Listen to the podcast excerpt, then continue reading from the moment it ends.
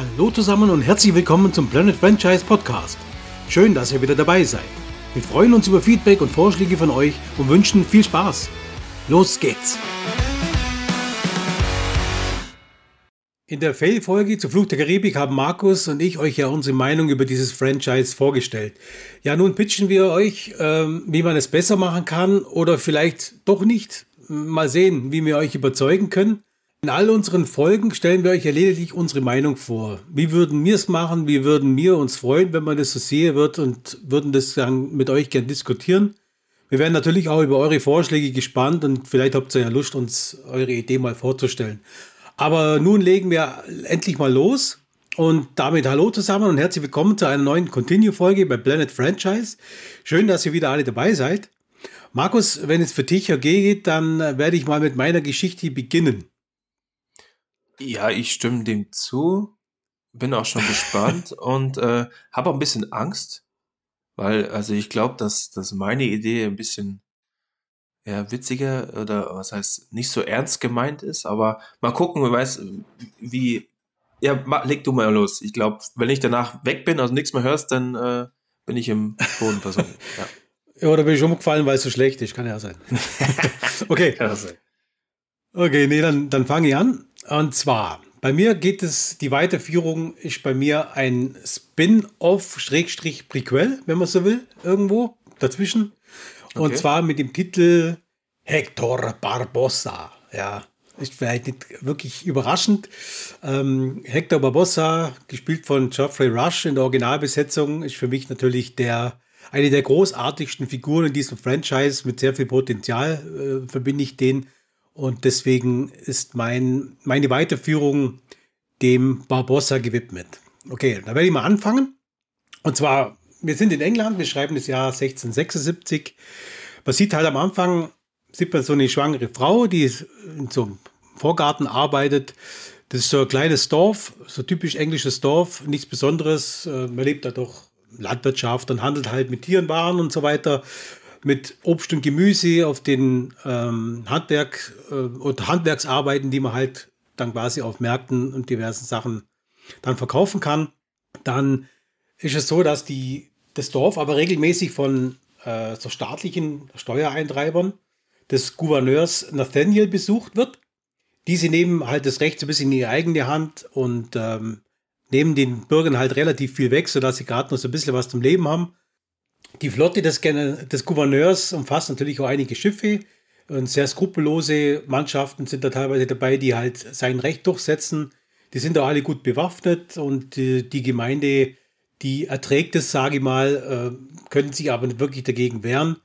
Und Polizei und so weiter brauchen sie sich nichts erwarten, weil das natürlich alles unter dem Gouverneur seiner, seiner Hand liegt. Der übt sein, sein Recht quasi aus. Um Hilfe gebeten haben sie schon mehrfach, doch wie sie sich halt behandelt fühlen, lässt schnell, schnell erkennen, dass da keine Hilfe oder Unterstützung und so weiter kommt. Dann macht man einen Cut, dann kommt als nächstes, äh, sieht man einen Mann, der zu seiner schwangeren Frau nach Hause kommt, begrüßt sich äh, herzlich, haben also ein gutes Verhältnis, sind auch beide rechtschaffen und fleißig.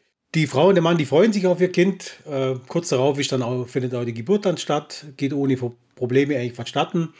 Nur mit dem Unterschied, dass die Frau über Zwillinge bekommt, ein Mädchen und einen Jungen. Als sie dann so für sich alleine sind äh, und die Namen, Namensfindung ist, einigt man sich einfach drauf, dass die Frau das Mädchen, äh, den Namen des Mädchen aussuchen darf und der Mann eben den des Jungen.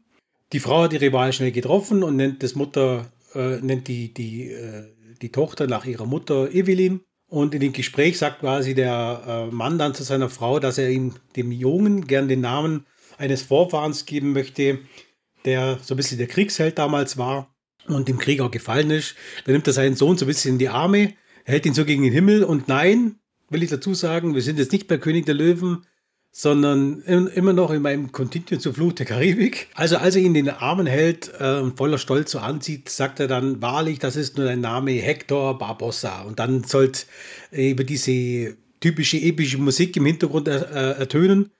Und dann wird auch den Zuschauern klar, dass es sich hier um die Familie Barbossa handelt. Dann hätte ich mir überlegt, kommt ein Zeitsprung, in dem er ja, zehn Jahre vorausschaut.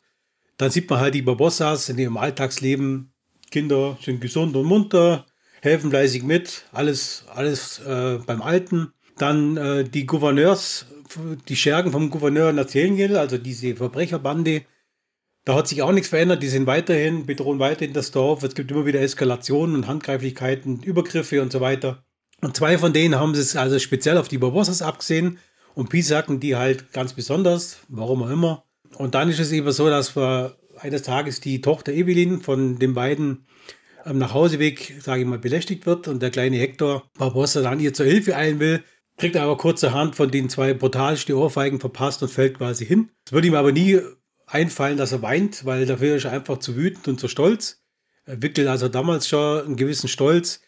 Der Vater sieht es natürlich, er eilt auch herbei. Der Sohn sagt ihm dann, was vorgefallen ist und erwartet eigentlich, dass der Vater ihn unterstützt, aber ganz entgegen der Erwartung ist es so, dass der Vater sich bei den Raufbolden entschuldigt und sagt, das kommt nicht mehr vor. Und äh, die Halunken sagen dann so ein bisschen arrogant, er soll bitte auf seine Kinder aufpassen und beim nächsten Mal geht es immer so einfach aus und so weiter. Und dann kommen sie zu Hause an und der Hector ist natürlich total wütend und schreit seinen Vater an, warum er so feige ist und schämt sich für seinen Vater. Der Hector ist natürlich sehr uneinsichtig und rennt in den Wald, wobei sein Vater dann quasi zuruft, dass er ihn, dass er ihn hasst, weil er es einfach nicht verstehen will. Dann sieht man wieder, dass ein bisschen Zeit vergeht und dass aus Hector aus dem Vorfall auch so ein bisschen so ein aggressiver Alleingänger worden ist, hat also wenig Freunde und ähm, ja, versucht sich halt auch mit Streit und Handgreiflichkeiten Respekt zu verschaffen. War schon als Kleiner eben mit seinen Eltern auf dem Markt und hat da mitarbeiten müssen. Und dabei war es immer schon sein größter Wunsch, bei jeder Gelegenheit die Schiffe am Hafen anzuschauen, weil die Schiffe ihn natürlich immer magisch angezogen haben und er da voll begeistert ist und hat sich auch mal als, als kleiner Junge entsprechend die Schiffe gebastelt und mit denen gespielt. Gut, weiter geht's. Hector ist mittlerweile 14 Jahre alt, ja, also kleiner, es gibt immer so kleine Zeitsprünge. Und eines Tages eskaliert halt das, die Situation erneut mit den Verbrechern, die den, im Dorf wieder sind, indem die Schwester von, von Hector, ähm, sage ich mal, fast einer Vergewaltigung zum Opfer fällt. Als Hector die Schreie quasi hört und ähm, ja, ergreift er kurzerhand einen Stein, der in der Nähe liegt, und erschlägt einen der Angreifer. Und der zweite von diesen, von diesen Verbrechern rennt davon. Dann die Schwester wird von diesen Nachbarn, die dann auch auf die Straße geeilt sind, in ein Krankenhaus verbracht und überlebt nur knapp. Aber das weiß der Hector nicht, weil der natürlich auf der Flucht ist. Denen ist auch wieder klar, dass hier wieder keine Polizei einschreiten wird, weil die sind absolut parteiisch. In der, in der Zeit ist der zweite Verbrecher eben zurück zu seinen Kumpane gelaufen. Und äh, die ziehen jetzt gemeinsam zu dem Barbossa aus, weil sie einfach diesen, diesen Hector suchen. Und der Hector wollte nach Hause, weil er sich schon was überlegt hat, dass da was äh, passieren kann und sieht gerade noch aus der Ferne, wie seine Mutter und sein Vater von den äh, Verbrechern umgebracht wird und das ganze ähm, Familiengut, sage ich mal, in Flammen aufgeht. Und dann sieht man so, hätte ich mir vorgestellt, in seinen Augen spielt, spiegelt sich so ein bisschen die Flammen wieder. Und gleichzeitig sieht man halt in seinen Augen so, dass wechseln sich quasi Hass, Trauer, Tränen so ein bisschen ab. Und ähm, er schwört halt Rache an diesen Verbrechern. Und die suchen natürlich nach ihm. Ähm, und er flüchtet in so eine, ja, sage ich mal so, zwielichtige Spelunke am Hafen. Dort werden gerade Seeleute für so eine einjährige Schiffsreise gesucht. Und dann fragt er den, sage ich mal, Rekrutierer, ob er da mitfahren könne. Äh, er wird auch jede Arbeit durchführen, er ist sich also für nichts so schade. Und äh, er ist jetzt 14 Jahre und heuert auf dem Schiff Ajax oder Ajax an, je nachdem, wie man es aussprechen will. Die Fahrt soll ein Jahr dauern und ähm, in der Zeit darf er also nichts Großartiges machen, als Steak zu putzen, zu kochen und so weiter. Sage ich mal, zu Schiffsjungen arbeiten. Das, äh, die Ajax ist so ein bisschen dubioses Frachtschiff, die teilweise auch Schmuggel, Schmuggelgüter transportiert. Und wenn er in so einer Nacht in seiner Koje liegt, dann äh, träumt er halt davon, dass er irgendwann auch mal eigenes, sein eigener Herr ist und kaum mehr gehorchen muss. Und gleichzeitig denkt er halt immer an die Vorfälle, was bei ihm daheim war, die schlimmen Bilder. Denkt natürlich an seine Eltern und an seine Schwester, von der er immer noch nicht weiß, was er, was mit ihr eigentlich passiert ist, weil er ja flüchten musste. Eines Nachts ist es so, dass er dann äh, in seiner Koje da liegt und äh, wach wird durch Schüsse und Schrei und rennt, rennt natürlich an Deck. Und ähm, dann hätte ich mir vorgestellt, dass er kommt dann quasi so hoch und man sieht ihn dann, wie er so nach oben guckt. Und das Erste, was er dann sieht, ist so eine Piratenflagge, die so im Mondlicht schimmert. Die Piraten haben quasi das, das Schiff angegriffen und geentert. Und der Hector kämpft trotzdem wie ein Löwe. Der kann auch ähm, ja, ein, zwei Piraten austricksen und die quasi über Bord werfen. Und plötzlich spürt er so einen Metallhaken, kann dann mal richtig atmen. und hört dann bloß so eine, so eine rauchige Stimme, die, die ihm das Ohr so ein bisschen flüstert. Wer bist du, Kleiner? Hector äh, ist dann so, dass er sich einfach so losreißt und äh, er sagt dann eben, mein, mein Name ist Hector Barbossa. Dann könnte man eventuell wieder so ein bisschen so epische Musik ein, einbauen. Der, der Piratenkapitän sagt dann zu ihm, dass er ihm eigentlich gut gefällt und er bietet ihm an, er kann der Crew beitreten. Äh, als Alternative bietet er ihm aber auch an, ihn gleich hier an Ort der Stelle zu töten und ihn den Fischen zum Fraß vorzuwerfen. Also er sagt also, er bisschen so sarkastisch, du siehst also, ich gebe dir die freie Wahl, der quasi jedem Gefangenen gibt und äh, die auch ihrem Verhaltenskodex entspricht. Als er ihn fragt, wozu er sich entscheidet, äh, sagt Hector natürlich nicht ganz überraschend, dass, es, dass er der Crew eben beitritt. Der Kapitän sagt zu ihm, er erwartet für ihn vollen Einsatz und absolute Loyalität, dann wird es ihm gut gehen. Andernfalls äh, wird er ihn persönlich töten. Der Hector fragt dann den Captain No, wer er eigentlich ist. Und dann habe ich mir also überlegt, dass der Captain gerade so am Weglaufen ist und bleibt dann so abrupt stehen, lächelt so ein bisschen, dreht sich dann um und sagt zu ihm, dass der Eber ab sofort äh, unter der Flagge von Captain Lester Remar fährt auf dem Schiff Cold Revenge. Also man merke, der Captain heißt Captain Lester Remar und das Schiff heißt Cold Revenge. Gut, dann sieht man im Hintergrund, äh, wie eben einige Besatzungsmitglieder der Ajax nur, sage ich mal, ja, typisches Piratenvorgehen getötet werden und über Bord geworfen werden. Dann kommt eben der Mart von der Cold Revenge zu Hector und brüllt ihn halt an, er soll an die Arbeit gehen, so ein bisschen. Und äh, die restlichen Piraten kommt eigentlich soweit ganz gut aus, gibt da keine Probleme. Und die weisen ihn so ein bisschen in, seinen Dienst ein. Die nächsten beiden Jahre, äh, Hector eigentlich ist an Bord der Cold Revenge und ist halt bei unzähligen Beutezügen dabei und hat natürlich immer den Kopf bei, bei, seiner, bei seiner Rache und bei den Peinigern äh, und dem Mörder von seinen Eltern. Und natürlich vermisst er seine Schwester tagtäglich, weil er das einfach nicht so einfach aus dem Kopf kriegt. Die Schwester wurde im Krankenhaus aber gesund und ist in so einem Waisenhaus äh, untergebracht worden. Und ihr wurde gesagt, dass sowohl die Eltern als auch ihr Bruder tot seien. Zu ihrem Glück wurde sie aber von so einer, ja, von einer wirklich netten Familie adoptiert. Die haben auch, ja, sind gut situiert, haben viel Geld und zieht mit der Familie quasi in so eine Großstadt. Bei ihr ist es so, dass mit den Jahren so die Erinnerungen so ein bisschen verblassen an die frühere Zeit, weil bei ihr natürlich ganz klar war, dass äh, alle, alle tot sind. Unterdessen lernt der Hector an Bord der Cold Revenge äh, den Piraten Brian St. Clair kennen der Brian ähm, trägt einen sehr auffälligen Ohrring und alle aufpassen, in Form einer goldenen Medaille mit einem Totenkopf in der Mitte. Okay? Also der findet also Gefallen an dem Hector und er sagt ihm, äh, dass er ihn ein bisschen an sich selber erinnert. Die beiden treffen sich nachts immer auf dem Deck und unterhalten sich da. Der Brian äh, erzählt dem Hector so Legenden und Mythen von der Seefahrt und so weiter, von Flüchen und unheimlichen übernatürlichen Dingen. Diese Geschichten saugt er natürlich immer auf und ist immer sehr gespannt drauf. Und mit der Zeit baut er immer tieferes, vertrauliches, äh, ja, vertrauliches Verhältnis zu dem Brian Sinclair auf. Und eines Abends äh, erzählt er ihm dann aber, was ihm widerfahren ist und dass er quasi Rache an dem Gouverneur Nathaniel und seiner Lunken äh, nehmen will. Und der Hector tut Brian ein bisschen leid und sagt zu ihm, ja, wer Rache nehmen will, der muss natürlich kämpfen können und fragt ihn, ob er das kann. Und der Hector ist natürlich immer so ein bisschen von sich selbst äh, sehr überzeugt und äh, sagt dann zu ihm, natürlich kann ich kämpfen und er kann es ruhig probieren. Und dann sagt er zu ihm, na, dann solltest du ja kein Problem haben gegen so einen alten Mann wie mich, ja, wirft ihm so eine Holzlatte zu und äh, deutet ihm quasi so ein bisschen an, dass er mit ihm fechten wird.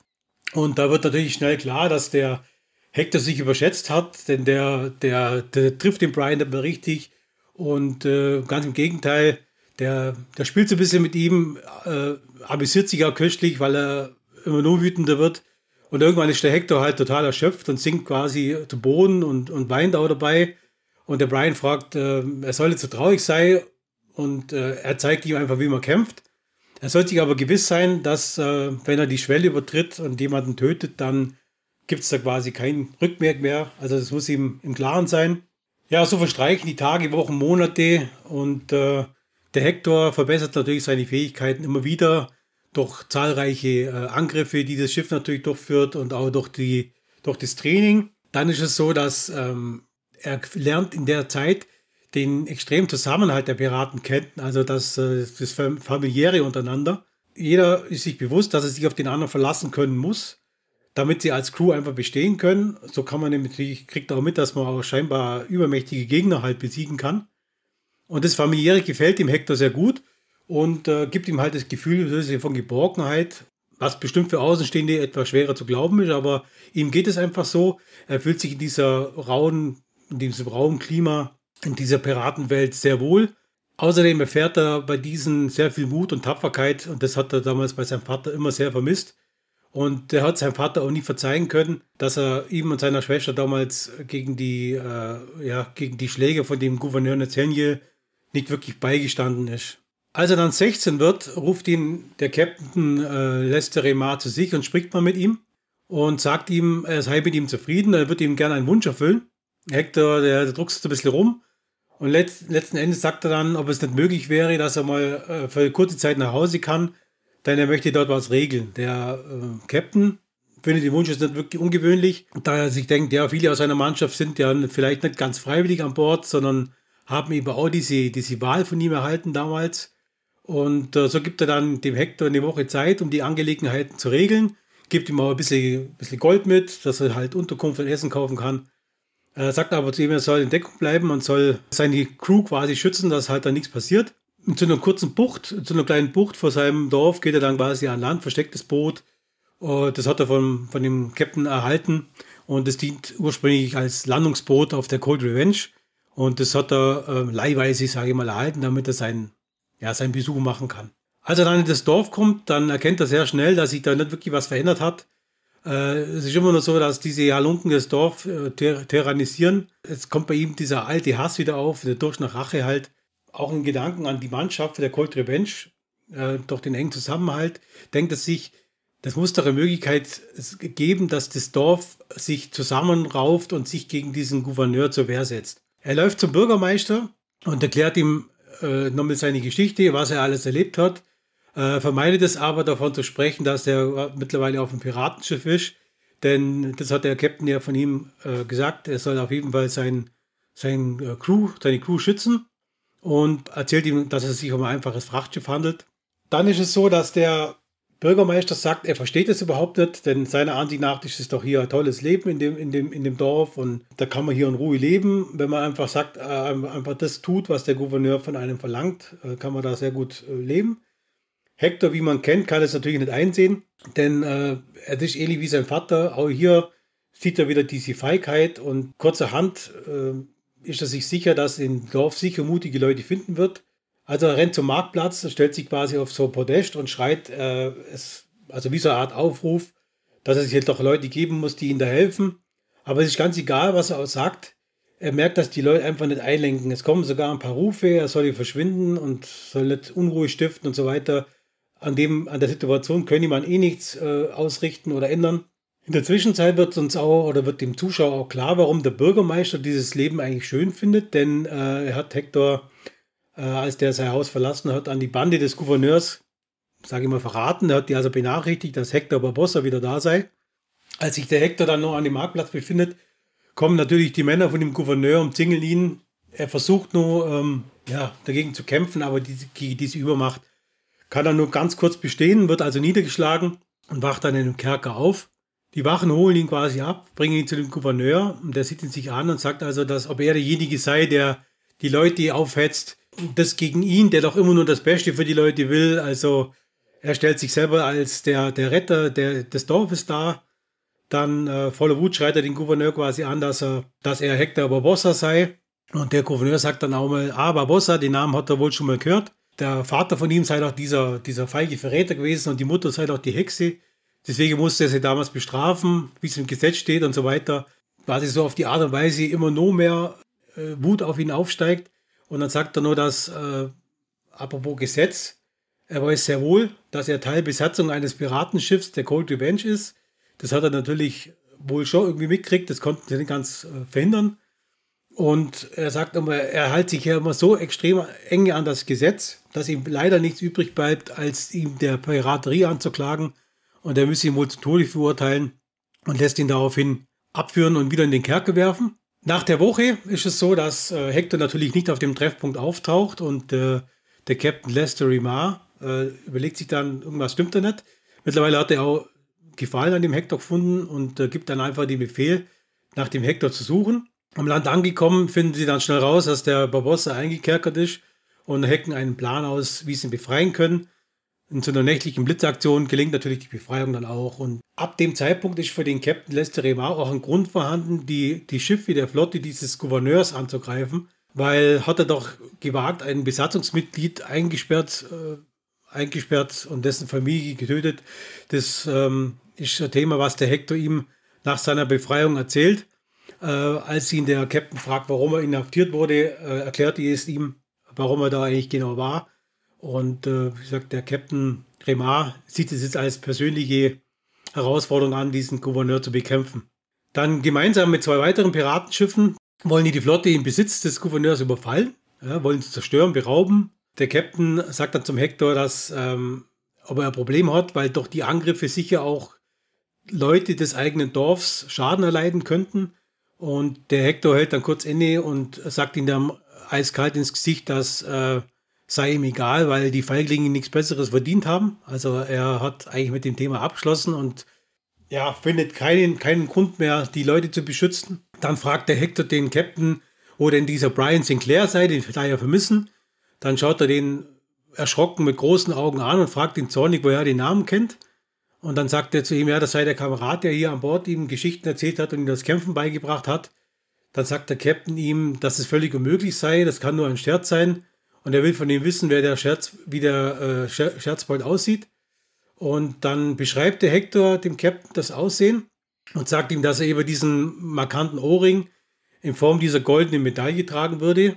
Dann reißt der Hector wütend den, den Hector mit in seine Kajüte und zeigt ihm ein Bild an der Wand. Und dann sagt er, er soll sich das Bild anschauen.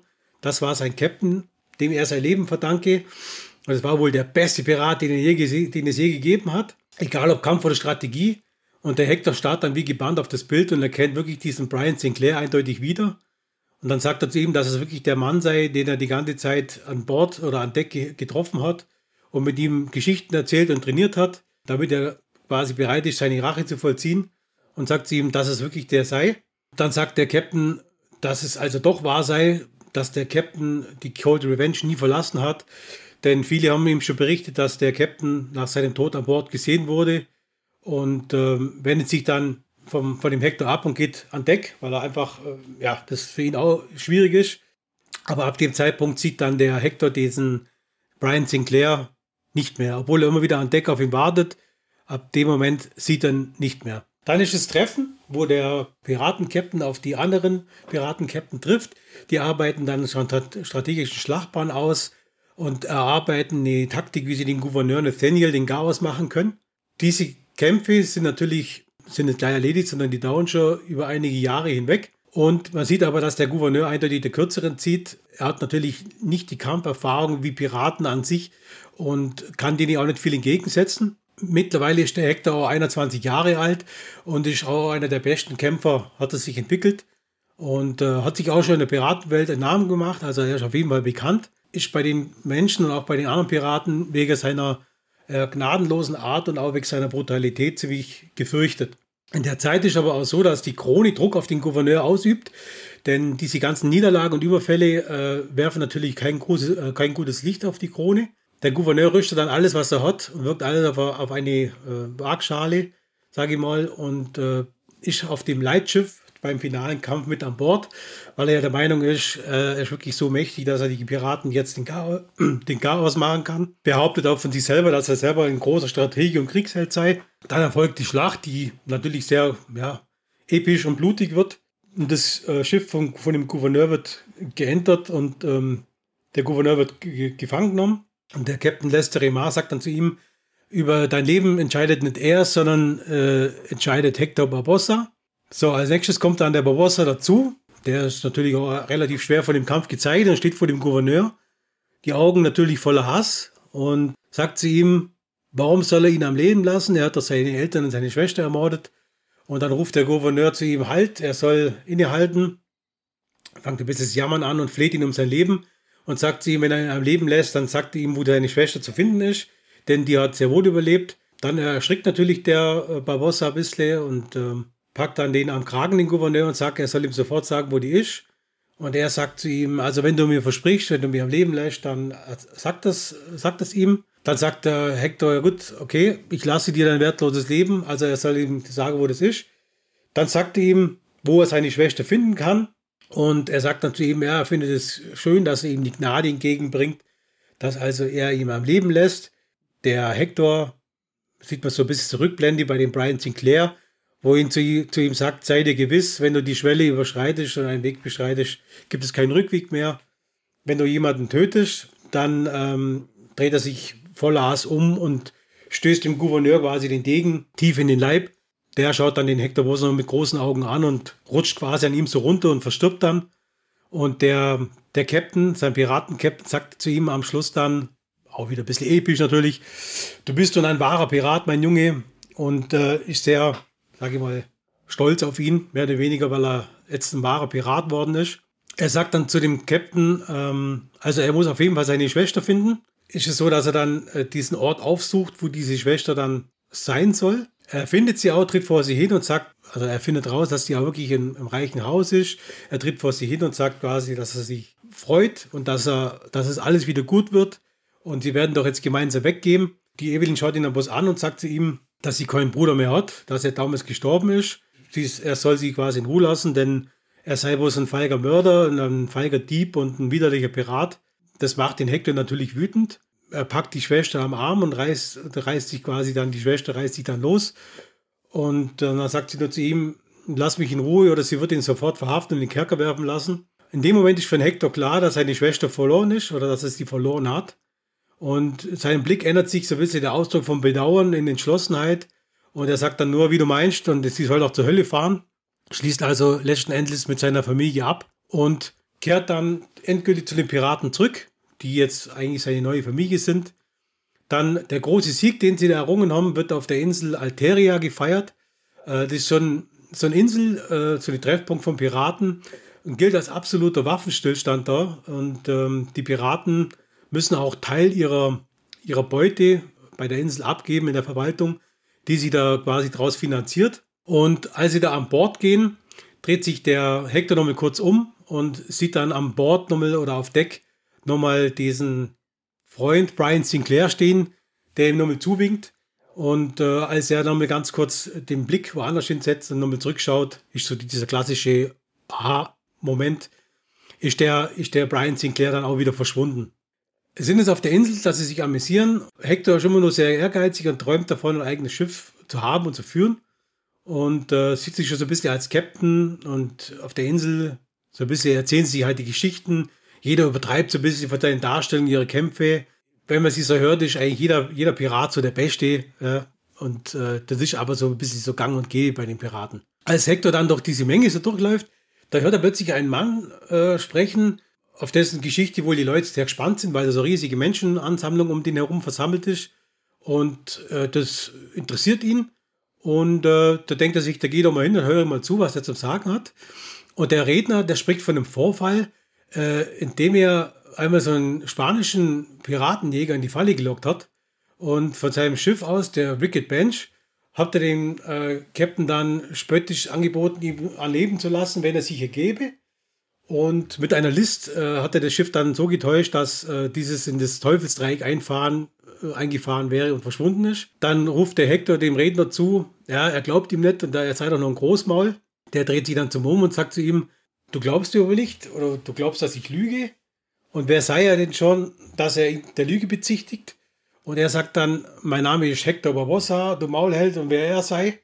Diese bisschen epische Musik vielleicht. Und dann sagt er halt zu ihm, oh Mann, du bist also dieser Barbossa, hm, äh, ganz nett. Ich schlage vor, du heuerst bei mir auf dem Schiff an. Ich könnte noch einen Mart gebrauchen, weil seiner ist, naja, sagen wir mal, nicht mehr verfügbar. Ob er den Mut hat, ihm zu folgen oder ob er nun Feigling sei. Und das Wort Feigling ist bei Barbossa immer so ein Alarmknopf. Äh, wenn man den drückt, dann ist der Bus noch schwer kontrollierbar. Und er sagt dann, ich nehme an und steckt ihm quasi die Hand entgegen für den Handschlag, äh, bis er quasi so einen Vertrag, den Vertrag besiegelt. Und sein Gegenüber sieht ihn arrogant an und spricht, Du bist nun der erste Mart an Bord der Black Pearl oder dem Kommando von Captain Jack Sparrow. Und dann endet das Ganze mit so einem epischen Sound, wie man von Flug der Karibik kennt. Ende. Bist du da oder bist du weg? Okay. okay. Ich bin schon da. War, okay. war, war, war, also, ja, war, war sehr detailreich, ne? Also, wow. Hast du ordentlich Gas gegeben, ey. Ja, also, ähm, ich, ich, muss dazu sagen, es war, es ist mir bei dem, bei dem Schreiben, ist es mir extrem leicht gefallen, muss ich ganz offen sagen. Ich war voll in dieser, in dieser Geschichte drin. Also hätte ich nie äh, äh gedacht, dass man sich mal so äh, in so einer Geschichte wiederfindet. Und äh, hat mir irre Spaß gemacht, das zu schreiben. Und äh, ich finde unser Format deswegen so genial, weil wir uns einfach dann so ein bisschen verwirklichen können und das, was wir so wollen, dann äh, ja halt so ein bisschen niederschreiben können oder unsere Fantasie damit einbringen. Und mir war das eben wichtig, mit dem Barbossa das zu machen, weil das für mich, habe ich schon, vorher schon mal gesagt, einfach, ja, für mich wäre das der, ist das der Charakter neben Jack Sparrow natürlich, der am meisten Potenzial hat. Und ich sage jetzt mal, Geoffrey Rush hat den perfekt verkörpert. Ich bin ein riesiger Fan äh, von dieser Darstellung von, von Barbossa. Und ich möchte vielleicht am ähm, kurz noch ganz kurz erklären, wen ich so besetzen würde. Mhm. Also, ihr hättet mir vorgestellt, der Hector Barbossa hätte ich ganz gern eventuell den Jamie Bell. Der ist bekannt aus Fantastic Four, Jumper, King Kong und so weiter, Rocketman. Dann Captain äh, Lester Remar. Da habe ich mir überlegt, den hätte ich gern Toby Stevens besetzt. Den kennt man auch aus Lost in Space zum Beispiel oder war auch der Bösewicht bei 007, stirbt an einem anderen Tag. Äh, für mich auch ein sehr guter Darsteller, gerade bei äh, Lost in Space, für den, für den toll. Wird für mich als Captain ganz gut passen. Ach, der, ja. Dann der, ja, okay. ja genau, der Brian Sinclair. Da, den hätte ich gern den Neil äh, McDonough besetzt. Der ist bekannt äh, durch, sein, durch diese stahlblauen Augen. Kennt man auch über, von Walking Tall, von dem Film und auch von Desperate Housewives. Und ja, ich schaue Desperate Housewives und ich finde es auch gut. Jetzt ist einfach so. Gouverneur Nathaniel, der hätte mir überlegt, Jason Isaacs oder Isaacs, der ist ja bekannt aus äh, Harry Potter, das spielte den Lucius Malfoy. Oder auch von Patriot mit Mel Gibson, wo er den Gegenspieler äh, verkörpert. So ein typischer, ja, sage ich mal, Bösewicht-Darsteller irgendwo. Und als Evelyn Barbossa habe ich mir überlegt, die Frage, ob die das machen würde, weil es ja eine kleinere Rolle ist, hätte gern die Karen, Karen Gillian gehabt. Die ist ja bekannt aus äh, Avengers, hat sie ja die Nebula gespielt oder auch von Jumanji. Und mhm. ähm, so hätte ich mir die Besetzung so ein bisschen überlegt. Und der Hintergrund wäre noch, dass das Sounddesign sollte nicht groß anders sein. Es sollte also die, sollte sehr ähnlich sein dem Fluch der Karibik Sound, weil ich den weil ich den sehr gut und sehr episch finde und absolut genial. Also da muss man auch groß gar nichts verändern. Und habe mir bloß nur überlegt, aus, äh, was man daraus machen könnte. Die Medaille zum Beispiel von dem Brian Sinclair, die soll so aussehen wie das, wie das Gold von diesem Aztekenschatz aus, aus Teil 1 zum Beispiel. Mhm. Dass man da noch Potenzial entwickeln könnte, in welcher Form auch immer. Da könnte man halt neue Handlungsfelder quasi draußen entstehen lassen ich habe mit Absicht weniger Übernatürliches äh, mit reingenommen, weil es sollte eigentlich ein richtiger Piratenfilm sein, wollte aber doch nur so ein bisschen dieses, dieses übernatürliche Flair reinbringen, über doch dieses, diese Geistererscheinung, wenn man so will, mit diesem Brian Sinclair, wo man vielleicht hier auch nochmal äh, näher drauf eingehen könnte, warum war jetzt der so ein guter Pirat auf, an Bord der, der Cold Revenge zum Beispiel. Also so war eigentlich so der, der Gedanke dahinter. Okay. Ja. Genau. Ähm, ich habe ein paar Fragen. Bist bereit? Leg los, ich trinke mal schnell was, ja. Ja. Mhm. Ähm, gab es diesen Lester Remar, gab es den wirklich? Nein, den gab es nicht. Weil ich fand den Namen ganz cool. Also ich habe jetzt gedacht, wo du es mhm. vorgelesen hast, dachte ich, okay, das wird ein echter Pirat gewesen sein. Äh, die, die Cold Revenge klingt ein bisschen wie das Schiff von, von äh, Blackbeard. Queen Anne's Revenge. Mhm. Also bei den Namen und bei den Schiffsnamen auch, war es, muss ich offen sagen, war es für mich ein bisschen ein Problem, weil ich wollte ja. mir natürlich schon so ein bisschen an diesen, an diesen Piratennamen so orientieren. Und diese Cold Revenge ist jetzt eigentlich ein Zusammenbau von verschiedenen. Es gab mhm. nochmal das Schiff, das hieß irgendwas mit Cold anders. Und das Revenge fand ich ganz passend als, als Rache so ein bisschen.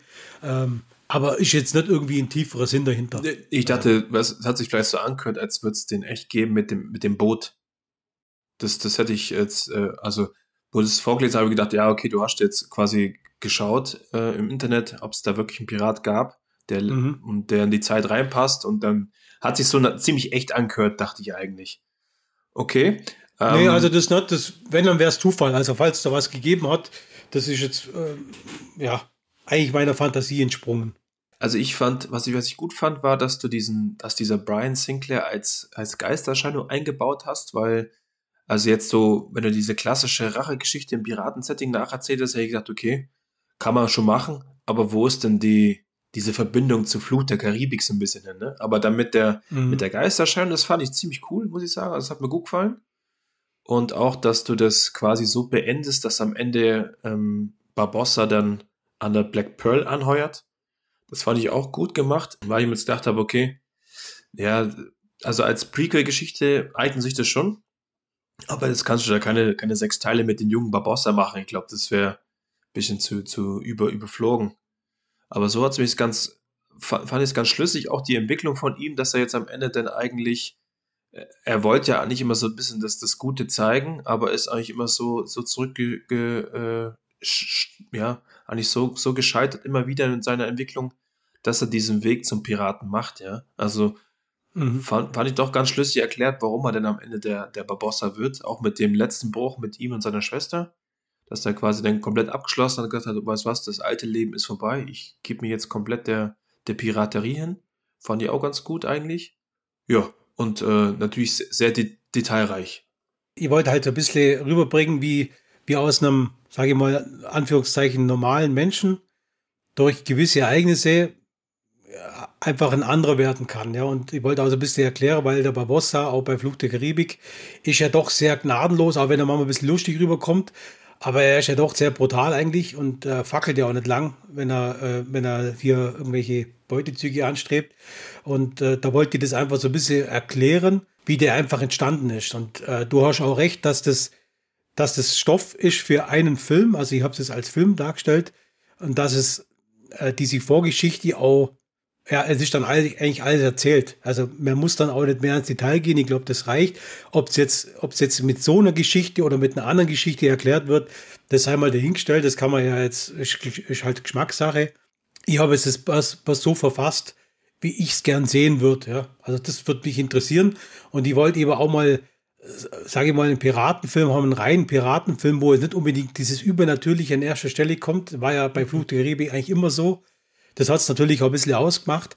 Aber sie machen es bei Star Wars Specials ja auch ein bisschen, dass sie ein bisschen von dem wegkommen, von diesem nur Jedi oder nur von dem, dem und dem das Ganze.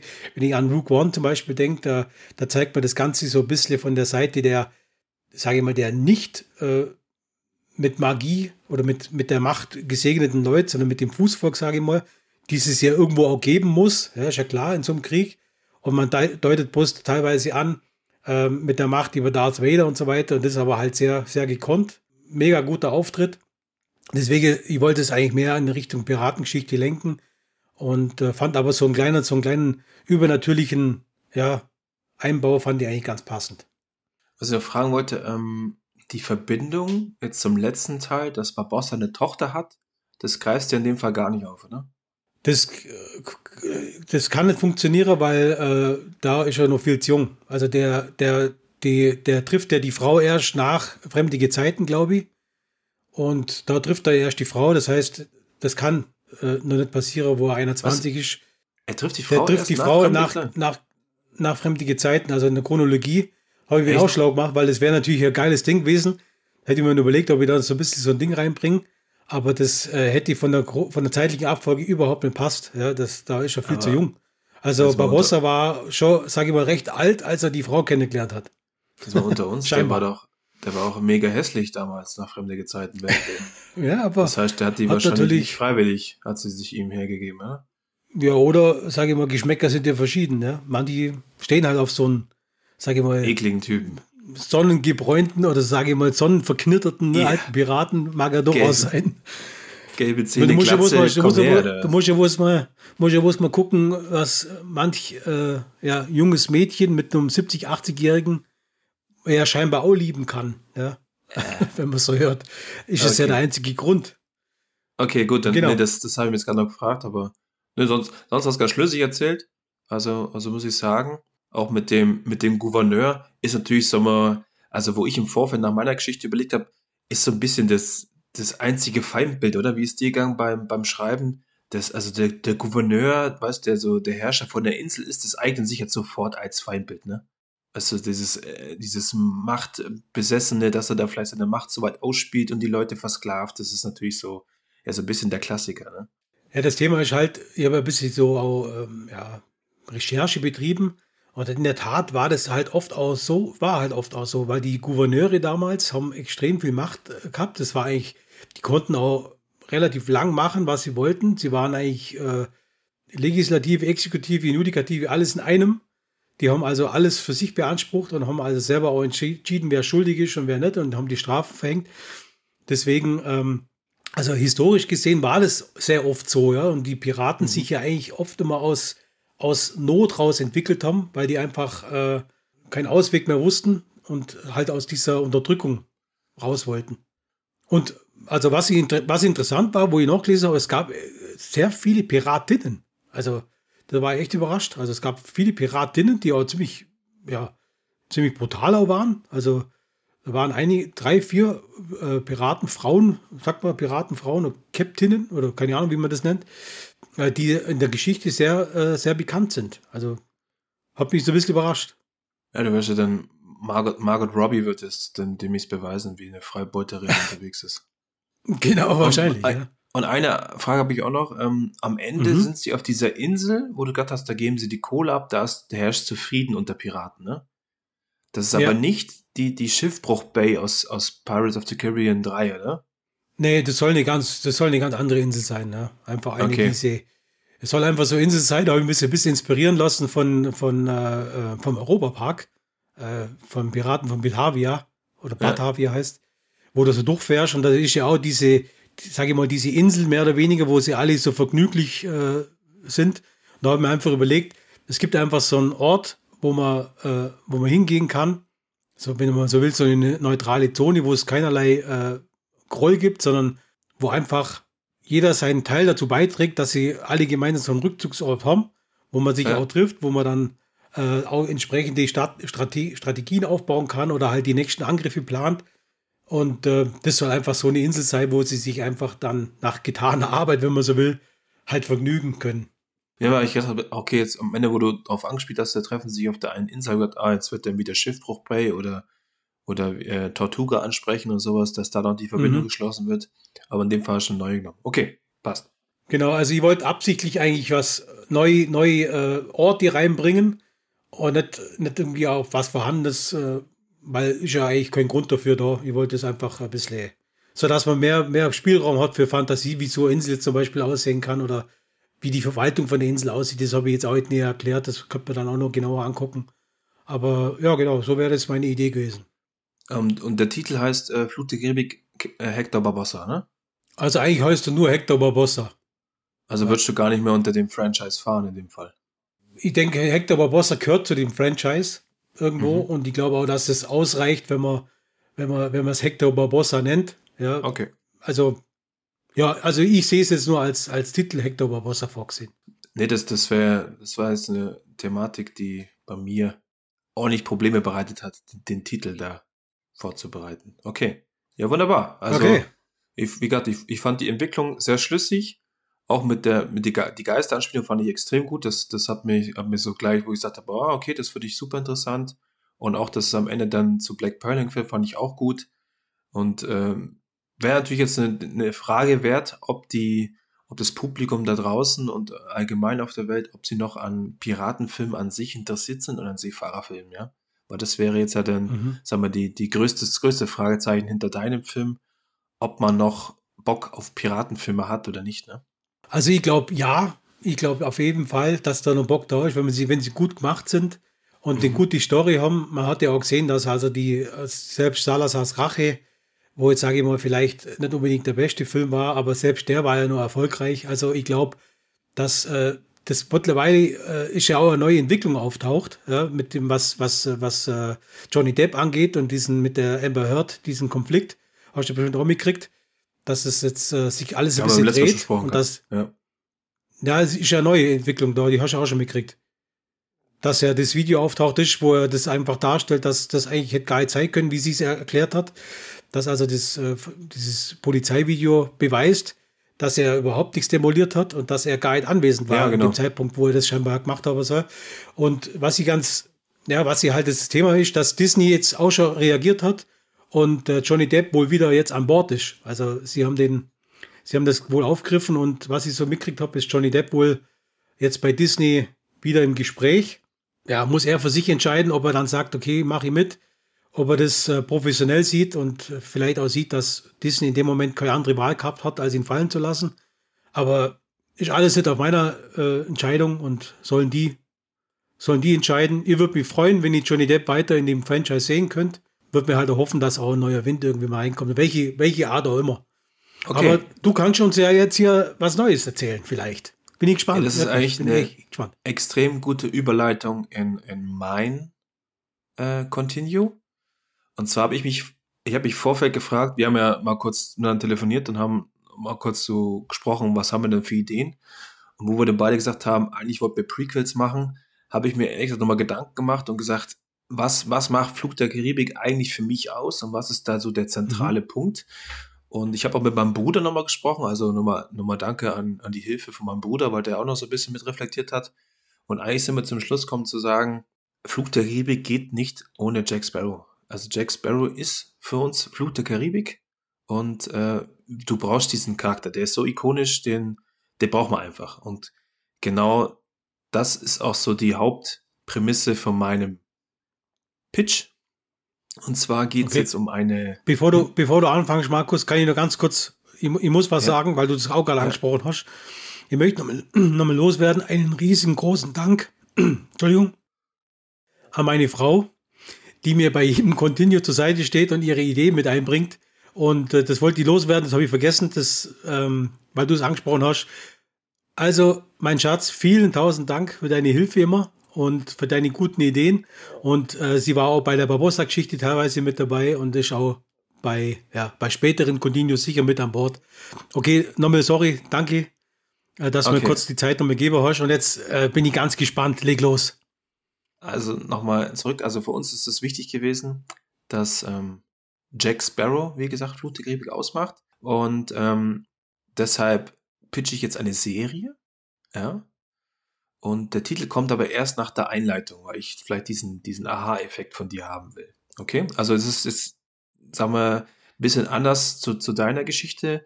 Ich, du kannst sofort Rückfragen machen. Wir können daraus einen kleinen Dialog machen. Das ist, ähm, also ich lese jetzt nicht vor und habe jetzt auch keine acht Seiten vorbereitet, sondern es ist eigentlich eher so ein bisschen so, ja, der Grundstrang steht und ein bisschen Improvisation von den letzten Gesprächen ist auch dabei.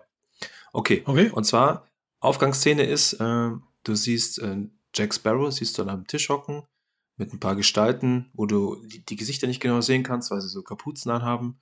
Die spielen irgendein Kartenspiel. Siehst aber nicht genau, was sie da spielen. Und unterhalten sich aber jetzt, ist nicht wirklich wichtig. Auf jeden Fall geht's hin und her, hin und her, bis der eine dann seine Karten auf den Tisch schaut und dann so die typische Jubelpose macht. Und du erkennst, okay, Jack hat quasi jetzt das Kartenspiel verloren. Und auf dem Tisch liegt dann ganz viel Kohle rum, also sagen wir so, also ein paar Goldstücke und ein paar, paar andere glänzende Steine. Und Jack, wie wir natürlich kennen, nutzt die Chance, packt das ganze Zeug schnell zusammen, dreht sich um und rennt einfach weg. Und der Typ dann steht auf am Tisch, haut seine Kapuze weg und ruft ihm natürlich Sparrow hinterher. Und dann erkennst du, dass der Typ, der gegen den Jack gespielt hat, dass der eigentlich äh, drei Augen hat. Also, dass er eigentlich ein, ein Außerirdischer ist. Und dann fährt die Kamera raus und du siehst, dass Jack sich eigentlich nicht an einem klassischen Karibik-Piraten-Setting äh, befindet, sondern er ist in einem Science-Fiction-Setting. Ja? Das ist also so eine quasi so eine Art Weltraumbar und er versucht wegzulaufen und die anderen Aliens sind ihm hinterher. Das ist so quasi so das, wo dann der Titel einkommen sollte. Und zwar heißt der Titel Disneys Time Patrol. Und das geht so ein bisschen Richtung hin, was sie jetzt gerade mit dem, mit dem Loki vorhaben. Und zwar ähm, nehme ich Jack aus seiner Flucht der Karibik-Setting raus, weil ich einfach mal behaupte, dass dieser, dieser Charakter überall funktioniert, außer in der Gegenwart, sonst funktioniert er überall. Und ich schmeiße ihn jetzt zum Beispiel in der ersten Folge in ein Science-Fiction-Set rein. Seine Hauptplotline ist eigentlich, dass ähm, er quasi in der in Flut der Karibik-Zeitraum noch, das, also das, was quasi nach Teil 5 spielt, ähm, begegnet er jemanden, der die Black Pearl klaut, weißt du, mit diesem, in dieser, in dieser Flasche, da gab es doch mal, ich glaube, es war fremde Gezeiten, wo doch die Black Pearl in, die, in diese Flasche reingehoben also, also quasi als, als Flaschenschiff. Ja, das, Und, der Blackbeard hat das ja gemacht. Genau, der Blackbeard hat es gemacht, genau.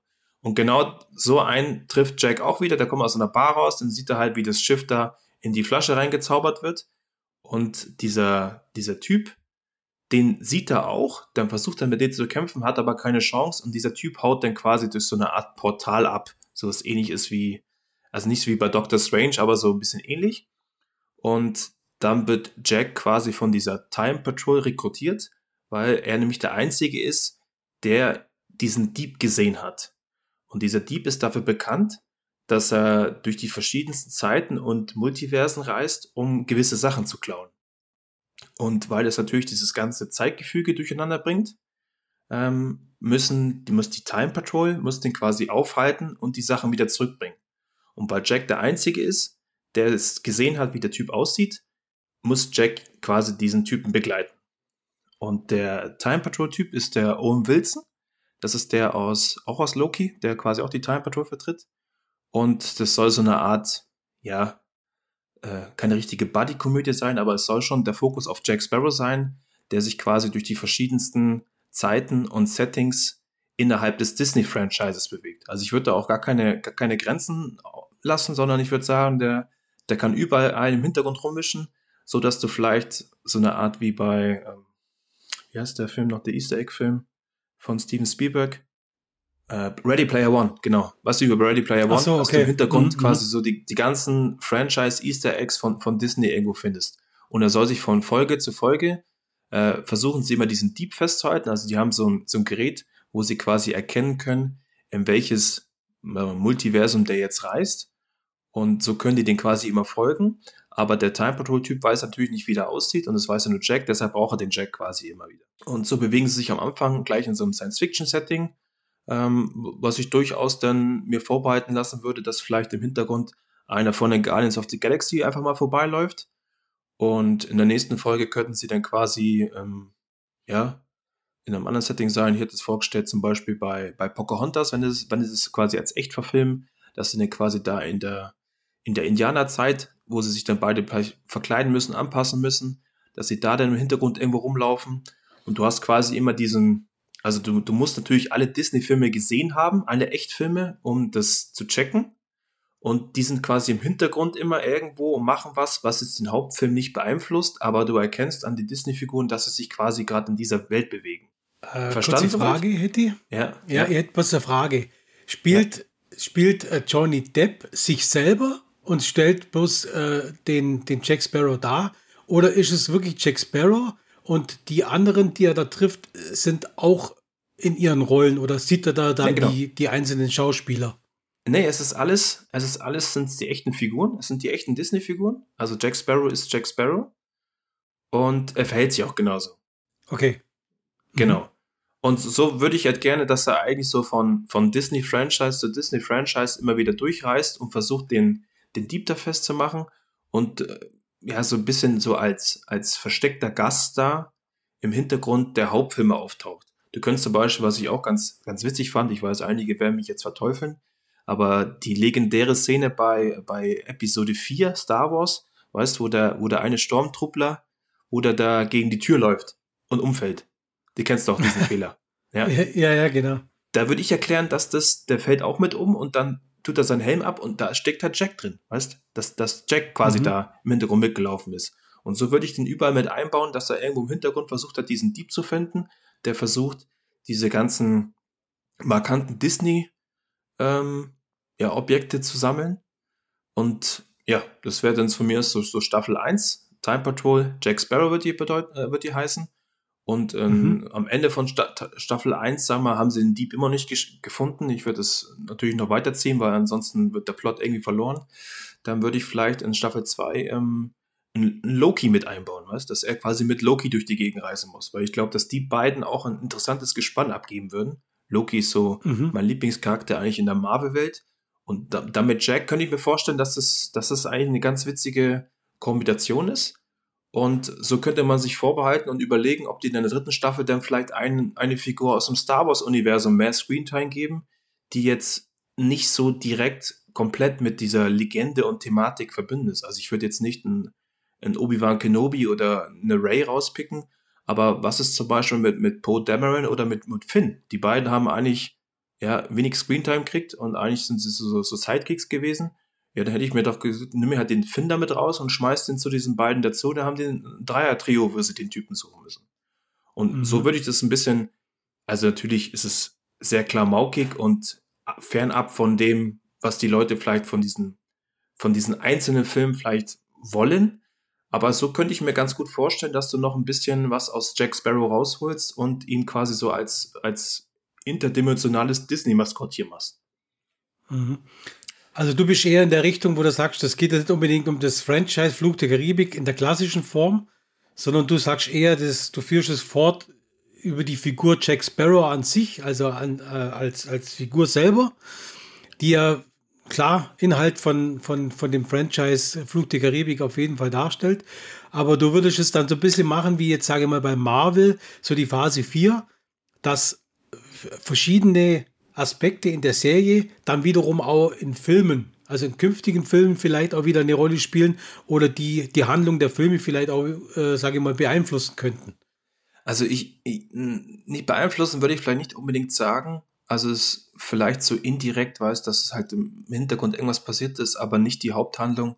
Also so kann man sich vorstellen wie bei Avengers Endgame, dass die, die Avengers quasi doppelt da sind.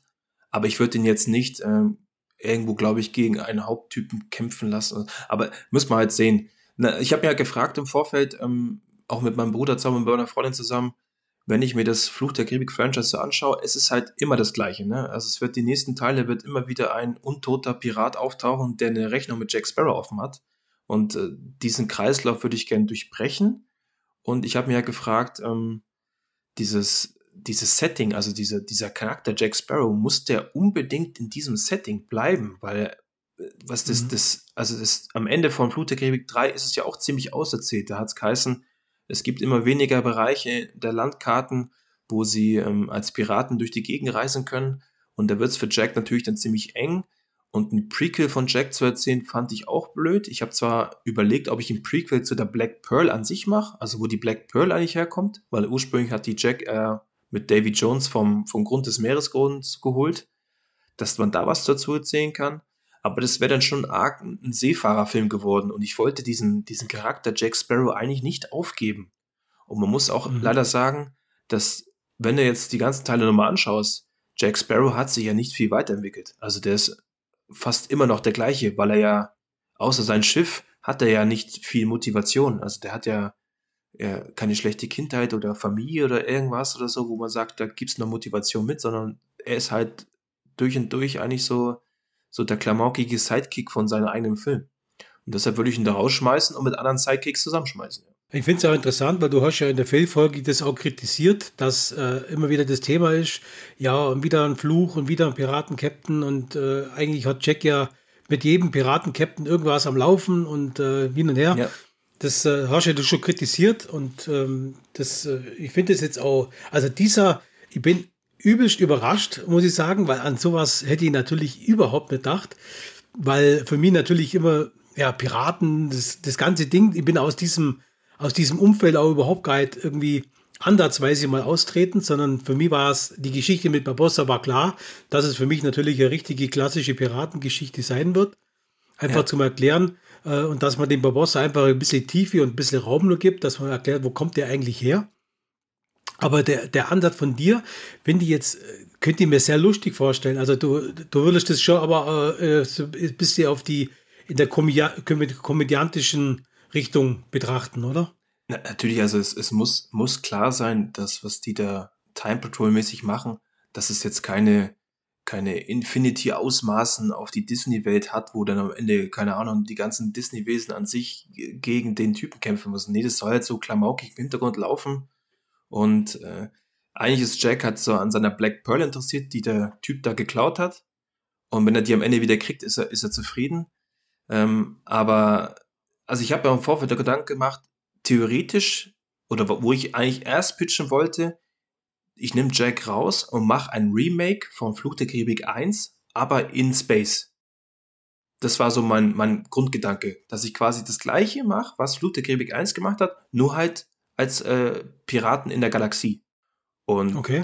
da habe ich mir gedacht, könnte ich mir auch ganz witzig vorstellen, weißt wenn er dann so quasi seine, seine, seine äh, Besatzung castet und da ist dann halt ein Schleimmonster dabei oder einer mit 80 Augen oder so. Aber dann, dann geht es halt wieder den gleichen Pfad, weißt dann, dann hast du wieder, vielleicht hast du einen Davy Jones Antagonisten, der dann über mehrere Titel wieder dann ähm, das Universum bedroht. Und das, das wäre mir dann nicht mehr so ganz klar. Jetzt habe ich dann Jack Sparrow in Space und Guardians of the Galaxy, das wäre dann zu ähnlich, ne? Also dann doch lieber Jack Sparrow als, als Franchise-Maskottchen ähm, nehmen und ihn einfach durch die ganze Disney-Geschichte durchschießen. Also ich sag mal, Flut der Karibik in Space wäre ja eigentlich Star Wars, kann man fast schon sagen. Also gibt es ja auch viel, gerade die Piraterie in Star Wars mit Schmugglern und so weiter. Ähm, ist mit Sicherheit auch ursprünglich vielleicht aus der Piratengeschichte mal entstanden, weiß ich nicht, müsste man den George Lucas mal fragen.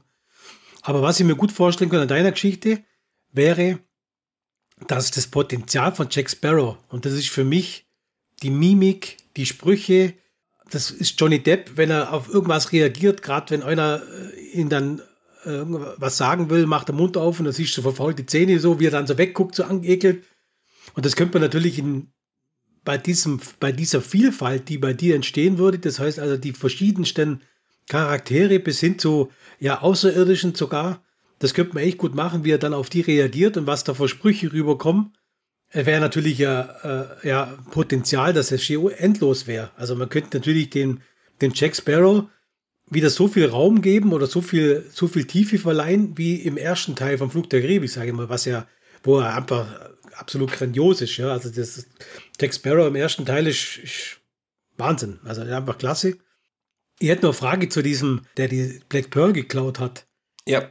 Willst du das dann irgendwann mal aufdecken ähm, in irgendeiner Staffel, wo der herkommt und warum der das überhaupt macht und äh, was der davon hat? Ja, natürlich. Ähm, also muss überlegen, ich glaube halt, dass, dass Jack Sparrow am meisten Potenzial hat, wenn er jetzt vielleicht mit, mit Charakteren innerhalb dieses Disney-Universe agiert, die du halt auch kennst. Also ich, ich stelle mir das halt total lustig vor, dass, dass Jack Sparrow mit, mit Loki zum Beispiel durch die Gegend zieht, weißt? Eigentlich der eine ist halt der übelste Trickbetrüger und der andere ist halt auf seine Art auch ein übelster Trickbetrüger, ne? Dass die beiden sich vielleicht durchgehend selber äh, verarschen und übers Ohr hauen, würde ich ganz witzig finden. Oder auch wenn, wenn Jack Sparrow vielleicht auf jemanden trifft, der, ja, der, der halt ein bisschen rational unterwegs ist oder, oder ja, lass ihn mal auf einen, ja, lass ihn doch mal auf den Poe Dameron von, von Star Wars treffen oder sowas, weißt du? Also ich glaube, dass da am meisten Potenzial herrscht.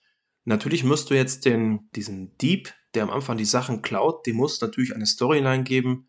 Sei es zum Beispiel, dass er halt am Ende, wenn er alle Sachen geklaut hat, dass er da allmächtig wird oder sowas. Also er muss natürlich wieder so eine Art äh, super Plotline kriegen.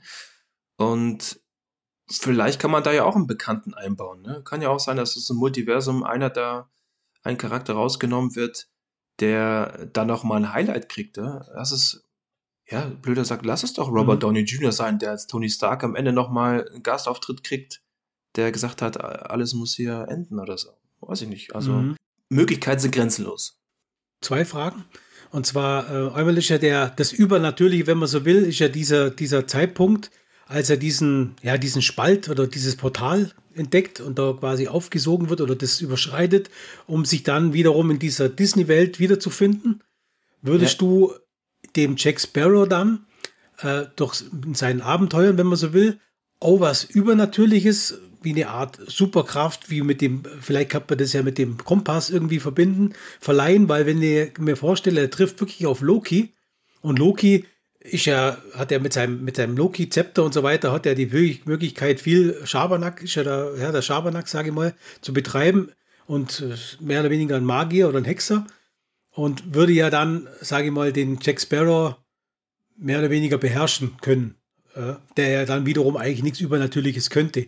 Wie hättest du da überlegt, wie man da die, wie man ihn da ausstatten könnte, damit das irgendwie gleich äh, verteilt wäre? Sag mal, den, den den Kompass an sich, den könnte er von mir aus schon mitnehmen. Wäre auch interessant, dass du sagst, die haben jetzt kein, kein hochtechnologisiertes Ding, um diesen Dieb ausfindig zu machen. Aber Jack mit seinem Kompass kann quasi dann immer den, den Dieb finden, weil er ja weiß, wie der aussieht und weil der Kompass immer auf seine Black Pearl zeigt. Das würde ja von mir mhm. Sinn machen. Das ist ein ganz guter Tipp von dir. Habe ich noch so noch gar nicht äh, wirklich betrachtet. Ich würde ihm jetzt aber keine Superkraft geben oder irgendwas, sondern ähm, ich glaube einfach, dass er, dass er mit seiner, mit seiner Art, die Leute gegeneinander auszuspielen und zu manipulieren, ist er, glaube ich, allen ziemlich überlegen. Also selbst ein, einem Loki, weil Loki ihn wahrscheinlich immer unterschätzen wird, als, äh, was ist das für ein Pirat aus, aus, aus der Vergangenheit oder sowas, weißt glaube ich, dass er die Leute schon so gut manipulieren könnte, dass er da einen gegeneinander ausspielt, um am Ende vielleicht doch sein eigenes Ziel zu erreichen. Ne? Mhm. Also das, das würde ich ihm schon zugestehen, aber jetzt keine, keine Superkraft. Und ich würde ihm auch zugestehen, dass ihm das, was das, dass das nicht viel auffällt, dass er jetzt in einem, in einem Science-Fiction-Setting ist, sondern so wie ich ihn kenne, wird er einfach überall rumdrücken und alles ausprobieren und dann weiß er, weiß er schon, wie das geht, weißt Also mhm. der hat jetzt da keine Scheu, jetzt ähm, als Kapitän von einem Raumschiff zu agieren, glaube ich. Das, das wird er auch machen. Also was ich mir gut vorstellen könnte, deswegen habe ich das einmal gefragt, wäre ja zum Beispiel eine, eine Idee, dass man sagt, dieser ähm, Reisende oder der die Sachen klaut, diese Artefakte, ja. wenn man so will, klaut, der schadet jedem Multiverse, wenn man so will, jedem Disney-Multiverse schadet der. Und dass diese Charaktere in diesen verschiedenen äh, Universen alle gemeinsam den Anspruch haben, den finden zu wollen und dass sie quasi auf die Art und Weise immer mit dem Jack Sparrow in Verbindung stehen müssen, weil der wiederum mit seinem Kompass der einzigste ist, wie den zuverlässig finden kannst.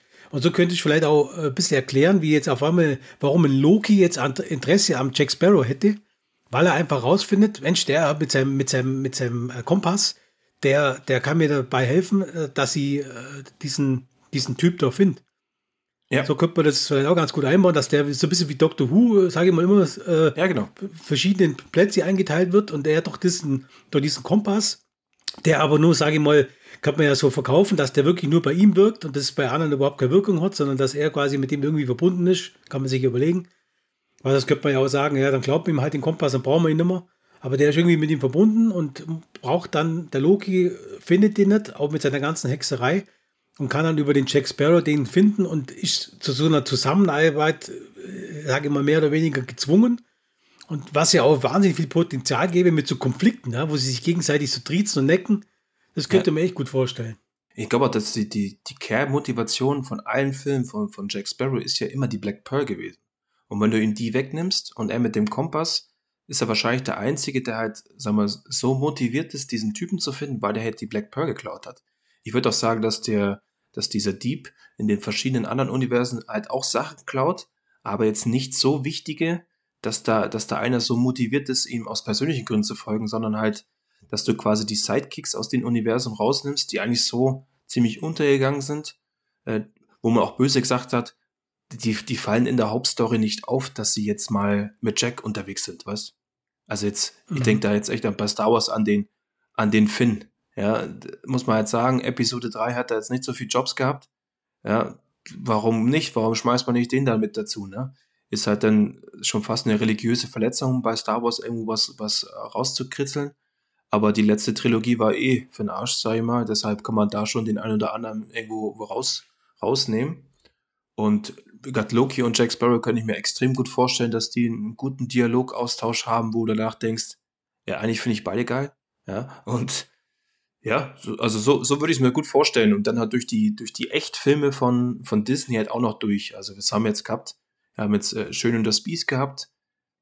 Ja, ist zwar schwierig, ihn da vielleicht im Setting unterzubringen, aber vielleicht so als, als kurzen Gastauftritt in irgendeiner Kneipe im Hintergrund, wo, wo sie dann was suchen oder so und das relativ schnell dann finden oder sowas. Also so halt. Nicht, dass er direkt dann mit dem Biest eine Runde tanzt oder am Endkampf vom Biest dabei ist, sondern dass er halt im Hintergrund immer seine Fäden zieht, ja. Na, ich könnte mir gut vorstellen, dass er mit dem Gaston vielleicht so ein bisschen ja. so was sich anlegt, so in, in, der Kneipe irgendwie so, dass man dann rausfindet, das ist der Gaston, wo der einer auf große Reden macht und er dann so, äh, weißt halt dann in seiner Art so einschreitet und sagt, er soll jetzt einen Scheiß erzählen und er ist doch der Beste und Jack Sparrow und der Gaston dann sagt, hä, noch nie gehört von dir irgendwie so. Das könnt ihr mir schon ganz gut vorstellen. Und, und was ja natürlich ein, ein, ein großer Gewinn ist für Disney, die hätten ja alle Möglichkeiten, ja, die die sind ja, die sind ja Inhaber von diesen ganzen Rechten, also könnten sie es gut machen. Und dass sie so ein bisschen, sage ich mal, über den Tellerrand rausschauen, finde ich, haben sie ja bewiesen mit WandaVision, wo ich, ja. für mich sehr überraschend war, die Serie, wo ich am Anfang gedacht habe, ihr habt die ja noch äh, teilweise nur angerufen oder habt ihr noch WhatsApp, ich gesagt habe, ist das wirklich euer Ernst, so ein, so ein Casey da zu machen, so eine Sitcom, wo ich mir dachte, hey, was soll das hinführen? Und ähm, hab dann aber Gott sei Dank weitergeschaut und ich muss echt sagen, es war eine so gute, grandiose Idee, das so zu machen. War echt total überrascht von Disney, dass die wirklich so kreativ sind. Ja. Ähm, also das hat mir echt gut gefallen. Es war nicht wieder so eine ganz normale Serie. Äh, da muss ich sagen, da war äh, hier der Falcon und der Winter Soldier äh, war eher auf der schlechteren Seite. Ja. Äh, müssen, kommen wir ja vielleicht irgendwann mal dazu. Aber das WandaVision hat mir echt extrem gut gefallen. Und äh, auf die Art und Weise mal von diesem normalen Denken wegkommen, in diese Richtung, das wäre schon mega geil. Also ich könnte mir das gut vorstellen, das würde ich auch, würde ich auch echt anschauen. Wenn wirklich Johnny Depp dabei ist, dann könnte ich mir vorstellen, es wird richtig übelst lustig und da ist, glaube ich, jede, jede Folge ist da, glaube ich, ein Highlight dann. Also oder, oder denk mal, was Echt eine gute Idee, Bro. Ja, da muss ich bei meinem Bruder bedanken, der hat das, das Sci-Fi-Setting noch ein bisschen weiter gedacht. Oder, oder denk mal, was ich noch sagen wollte. Denk mal, ja. Wir müssen deinen Bruder jetzt mal dazu, deinen Bruder müssen wir mal dazu holen. Der muss hier mal hier seine, seine, seine Ideen bei uns mal hier. Ja, der, der ist schon heiß. Äh, was ich jetzt noch sagen wollte, stell dir mal vor, Indiana Jones 4. Ganz am Anfang, da sind sie doch in diesem Lagerhaus, wo die, wo die eine Million verschiedene Schätze doch liegen, weißt, wo auch die Bundeslade ist und sowas. Und dann ja, ist ja. diese Action-Szene und so.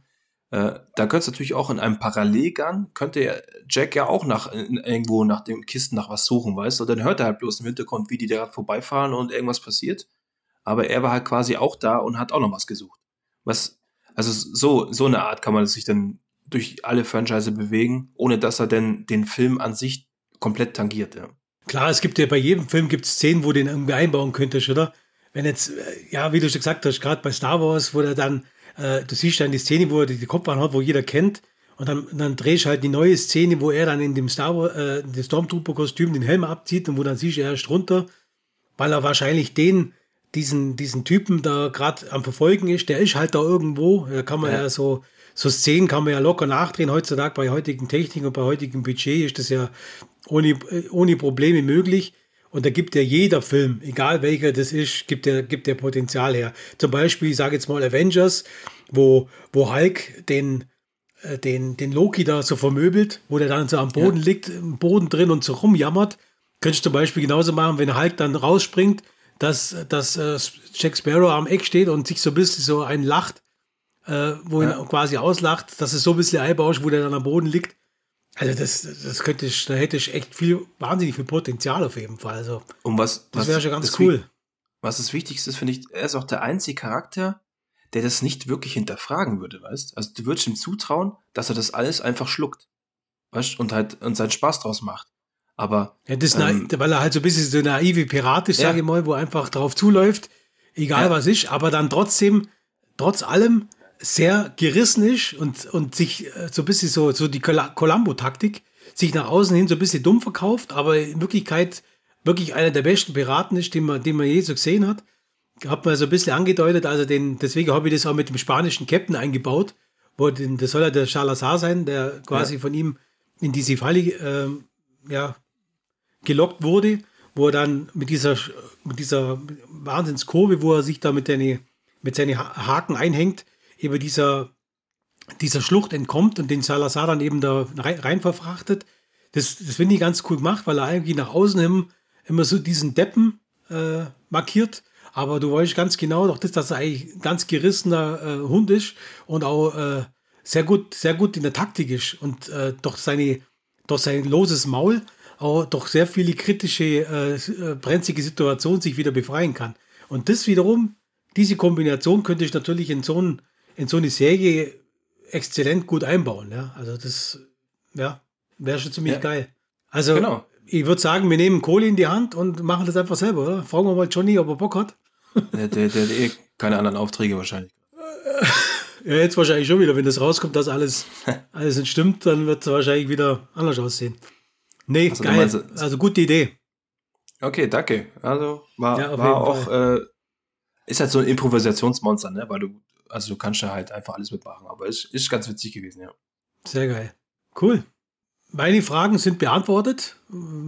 Die Community weiß ich nicht, aber die werden uns wahrscheinlich kontaktieren, wenn sie dazu Fragen haben. Ich finde es sehr geil gelöst und ähm, ja, guter Pitch. Die Community kann ja auch reinschreiben, was, was würdet ihr denn gerne sehen? Würdet ihr gerne beides sehen oder, oder würdet ihr, habt ihr vielleicht eine andere Idee, was man mit Jack Sparrow machen kann? Wollt ihr vielleicht lieber ein, keine Ahnung, ein, ein Liebesdrama sehen mit, mit Jack und. Bin ich raus. Ich, ja, bin ich auch raus. Also habe ich auch überlegt, ob ich auch raus. okay, alles klar. Okay, ist ja eine lange Folge geworden wieder, aber eine richtig geile Folge, finde ich. Da hat mir riesig Spaß gemacht. Aber das äh, mein Pitch zum Präsentieren und deinen zu hören und das Ganze zu diskutieren, das war klasse. Ja, ich würde sagen, wir beenden die Folge, Markus, oder? Ich würde auch sagen, vielen Dank für deinen Pitch. Fand ich, fand ich auch ganz interessant und äh, auch sehr schlüssig auf jeden Fall. Meiner ist natürlich dann etwas äh, verrückter gewesen. Aber wie ihr wieder gehört habt, lohnt es sich immer bei uns einzuschalten und zuzuhören. Deshalb ähm, schaut's keinen Scheiß, hört lieber Planet Franchise. Okay, alles klar, macht's gut. Ich wünsche euch eine gute Zeit. Bis zum nächsten Mal. Ciao, ciao. Ciao. Wir danken euch fürs Zuhören. Schön, dass ihr dabei wart. Wenn ihr Lust habt, empfehlt uns weiter oder ladet euch die Episoden runter. Habt ihr Ideen für unseren Podcast, welche ihr gerne mit uns besprechen wollt? Dann kontaktiert uns über die Social Media Kanäle, YouTube oder unsere Webseite unter planetfranchise.de. Wir würden uns sehr freuen, von euch zu hören. Lasst es euch richtig gut gehen. Bis zum nächsten Mal, euer Planet Franchise.